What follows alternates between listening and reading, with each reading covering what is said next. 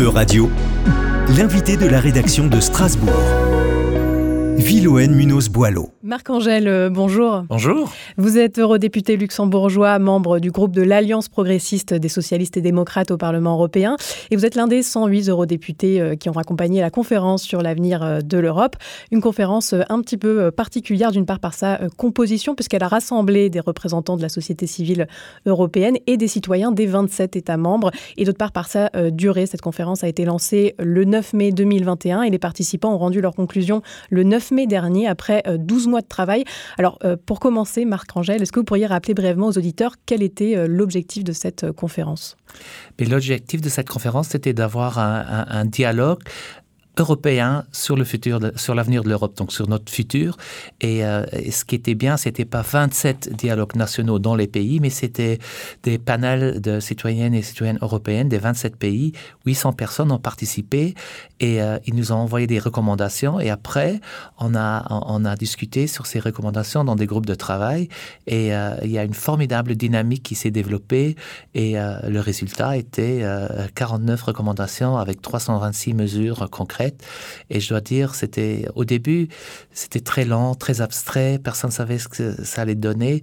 Mais dès que les citoyens nous ont envoyé leurs recommandations qu'ils ont élaborées et que dans les groupes de travail avec les représentants du Parlement européen, des parlements nationaux, la société civile, les partenaires sociaux, ensemble avec les citoyennes et citoyens, on a affiné ces recommandations et voilà, un formidable document est sorti. Et maintenant, c'est à nous de ne pas décevoir euh, les, citoyennes et les citoyens. Parmi ces propositions euh, citoyennes, il y a notamment l'idée euh, d'étendre les pouvoirs de l'Union européenne à certains secteurs, par exemple en matière de santé. Et un autre changement souhaité par les citoyens, c'est l'abolition du vote à l'unanimité au Conseil au profit du vote à la majorité qualifiée, une revendication que vous avez soutenue, vous euh, et vos collègues du Parlement européen. Pourquoi euh, cette revendication? En quoi l'unanimité euh, pose problème aujourd'hui? Bah, encore la semaine dernière, on a très bien vu avec les sanctions, le sixième paquet de sanctions pour la Russie, c'est l'Hongrie qui a, qui a bloqué et puis on a dû faire des exceptions, etc. Sur l'embargo progressif euh, sur le pétrole. Voilà, et donc s'il y a toujours un pays qui bloque, on n'avance pas. Donc euh, les citoyens, ils ont très bien reconnu cela et, euh, et on, vient de sortir d'une crise, la crise du Covid, mais il y a, on est en pleine la guerre en Ukraine sur, sur, nos frontières. Donc les citoyens ont compris qu'il faut que l'Union européenne puisse prendre des que ce processus soit transparent et, plus démocratique. Il y a une majorité qui veut quelque chose, alors il faut avancer, il faut faire avancer. Si on se bloque toujours, on ne fait pas des pas en avance. Est-ce que vous pouvez rappeler pour les auditeurs dans quel cas l'unanimité des 27 États membres est requise au Conseil européen? Par exemple, dans le cas des sanctions, par exemple aussi dans le cas pour protéger nos valeurs, l'article 7, qui est cet article euh, qui, où on essaye maintenant euh, de, couper les pouvoirs de la Pologne ou de l'Hongrie au, au, sein du Conseil. C'est un peu compliqué, je sais, mais, mais là aussi, il faut, il faut l'unanimité. Il y a toujours un pays qui bloque l'autre, donc euh, il faut, faut avancer. Euh, et donc, pour cela, euh, dans la politique étrangère d'ailleurs aussi, surtout, et, et, et, voilà, il faut, les citoyens, ils ont dit il faut que l'Europe parle d'une seule voix. Et, alors, il faut, il faut, il faut, il faut qu'on se mette d'accord et pas que de nouveau un pays dit non et l'autre ne sait pas. S'il y a une majorité qualifiée qui, qui décide, alors euh, on doit se tenir à cela. Pour la modification des traités aussi. Mais la modification des traités, c'est pas juste pour changer les traités, mais c'est pour donner des réponses à ce que les citoyens et les citoyens ont demandé. Par exemple, plus de compétences en matière de santé. Alors, il faut changer les traités. Si on veut pas vraiment construire une union de l'énergie, et l'énergie, c'est un grand sujet en ce moment, donc il faut euh, changer les traités aussi quelques petites euh, modifications. C'est pas une toute nouvelle constitution. On n'est pas en, 2005. Euh, euh, ici, c'est vraiment des petites opérations ponctuelles pour que l'Europe puisse mieux fonctionner, pour qu'elle soit préparée pour l'avenir et pour qu'on donne des réponses aux citoyens et aux citoyennes. Alors Marc-Angèle, vous êtes eurodéputé euh, luxembourgeois. Au sein euh, de l'UE, le Luxembourg est un euh, petit pays, entre guillemets, mais au Conseil, avec le principe de l'unanimité, vous avez autant de poids que l'Allemagne ou la France, par exemple. Est-ce que votre pays, le Luxembourg, est prêt à renoncer à l'unanimité et donc à son droit de veto? Moi, j'espère que oui. Et je dois dire, euh, depuis dix, ans, le Luxembourg n'a jamais euh, dit qu'ils allaient bloquer quelque chose dans ces matières fiscales. On a fait beaucoup de changements, on a fait beaucoup de réformes.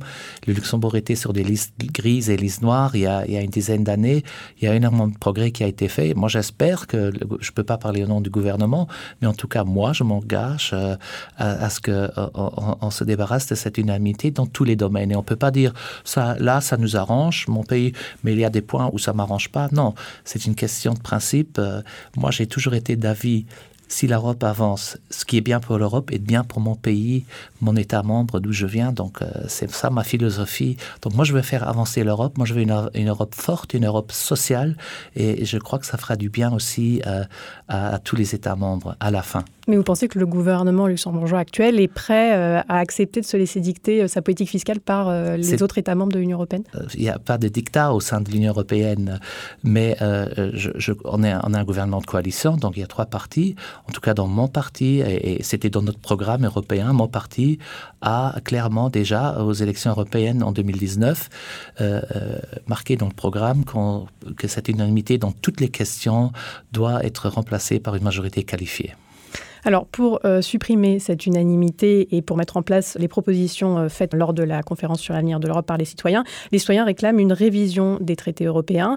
Alors, c'est possible, mais pour cela, il faut passer par une convention. Alors, en quoi euh, ça consiste exactement, cette convention? C'est l'article 48 du traité qui définit cette convention. Il y aura des parlementaires européens, des parlementaires nationaux, des, des représentants du Conseil, de la Commission, mais cette fois-ci, dans notre résolution qu'on va voter demain, on aimerait un peu élargir et on aimerait que la société civile, les partenaires sociaux, des représentants des autorités locales puissent être euh, euh, intégrés, et puissent être observateurs, euh, parce qu'il ne faut pas que cette convention soit une chambre noire.